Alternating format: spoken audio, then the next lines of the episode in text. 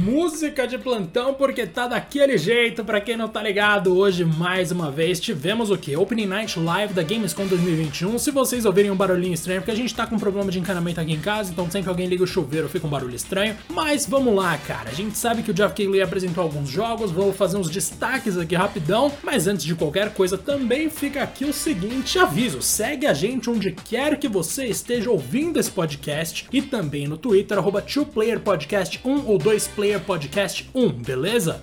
Vamos lá então. Para quem curte FIFA e PES, é o meu caso, devo adiantar aqui que, ah, desculpa gente, o jogo que eu mais joguei em 2020 depois de Rocket League foi FIFA, mas é o seguinte, a gente sabe que tem uma nova oportunidade surgindo aí para quem gosta de futebol, porque o estúdio Strikers Incorporated revelou o FL, gente. O FL que apareceu aí durante a abertura da Gamescom como uma alternativa à FIFA e a eFootball, que é o atual nome de PES. Então, para quem não tá ligado, a gente ainda nem tem tantos detalhes de jogabilidade assim. Na real, é uma coisa relativamente recente mesmo. Mas, velho, se tem uma coisa que a gente precisava com certeza era de mais opções de jogos de futebol. Mesmo que fossem coisas horríveis como aquele David Beckham Soccer saudoso. Nossa, esse jogo era péssimo. Mas, mano, eu jogava de vez em quando. Eu confesso que eu passei um bom período ali gostando um pouquinho até.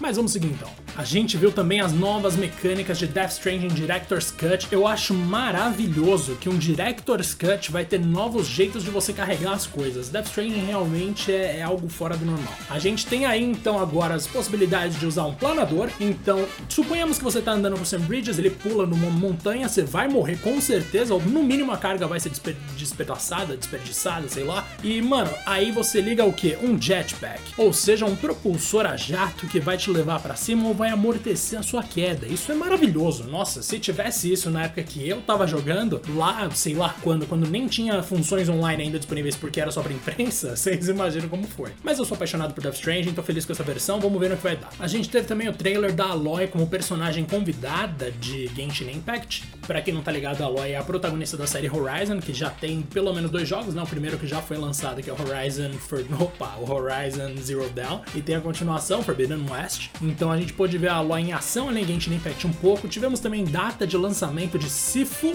aquele jogo que rende piadas de tiozão à torta e à direita, que é uma coisa desgraçada. O jogo vai sair, para quem não tá ligado, em 22 de fevereiro de 2022. Então ainda tá um pouquinho longe, mas tudo bem, nada que a gente não vai aguentar, né, meu povo? Sabemos agora que Valheim vai receber uma primeira grande atualização em setembro. O nome dessa atualização é Earth and Home. Quase aqueles, coisas, aqueles nomes de vídeo de canal, tipo, ah, Discover Home and Health, tá ligado?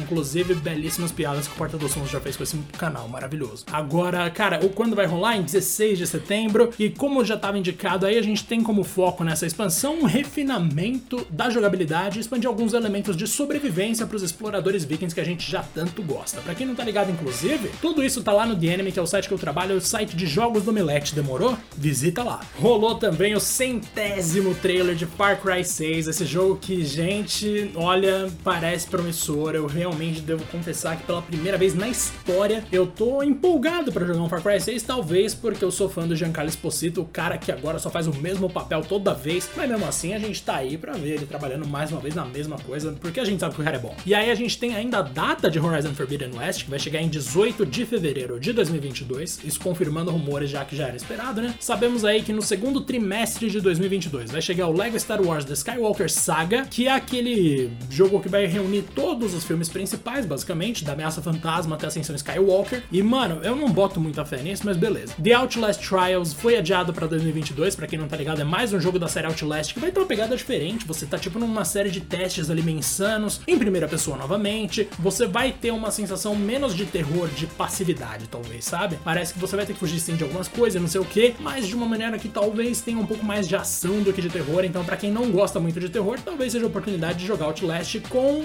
algumas coisas aí que, tipo, se não me engano, é pra realidade virtual só esse negócio. Aliás, me corrigindo aqui, com certeza vai sair pra PC, tá? Eu acho que não vai ser realidade virtual esse negócio, não. Só os personagens que estão de óculos mesmo e eu que confundi tudo, mas beleza, acontece. A gente teve também o beta de Riders Republic se tornando gratuito, no caso aberto, né? Então vai ser um beta aberto até sábado, dia 28, se você não jogou ainda. Talvez valha a pena jogar. É um MMO de esportes radicais, cara. Não é muito mais complexo do que isso. E para mim, o grande anúncio da noite foi o lançamento de Halo Infinite, que tá marcado para 8 de dezembro, velho. Não vejo a hora de jogar esse negócio. Pretendo jogar todos os Halos de novo até o lançamento. Inclusive, teve, além de Halo, outra coisa que me chamou a atenção, que é o Midnight Suns, que é o título daquele XCOM da Marvel, tá ligado? Que vai ter o Capitão América, o Motoqueiro Fantasma, o Blade, o Doutor Estranho, o Wolverine, um monte de personagem jogável já legal que a gente conhece, Capitão Marvel e tal. E também uma personagem original chamada The Hunter, o que me deixa bastante preocupado, mas enfim. Se ela vai ser a protagonista, eu já não espero muito da história, porque, mano, a gente gosta de história da Marvel quando é os personagens que a gente conhece. Todo jogo de herói tenta colocar um herói original, deu, deu errado. É só você olhar aí que realmente deu errado tudo. Mas beleza, a gente tem ainda uma chance de ver esse negócio funcionando e a gente fica por aqui, velho. Muito obrigado por ter ouvido até aqui, viu? O Rodrigo participou dessa vez, mas vocês sabem que de vez em quando a gente tem uns programas que não são com os dois. Na real, a gente tem mais programas que são pílulas do que programas com nós dois, porque aqueles são encontros especiais, demorou? Então, um grande abraço para quem ouviu até aqui e até mais.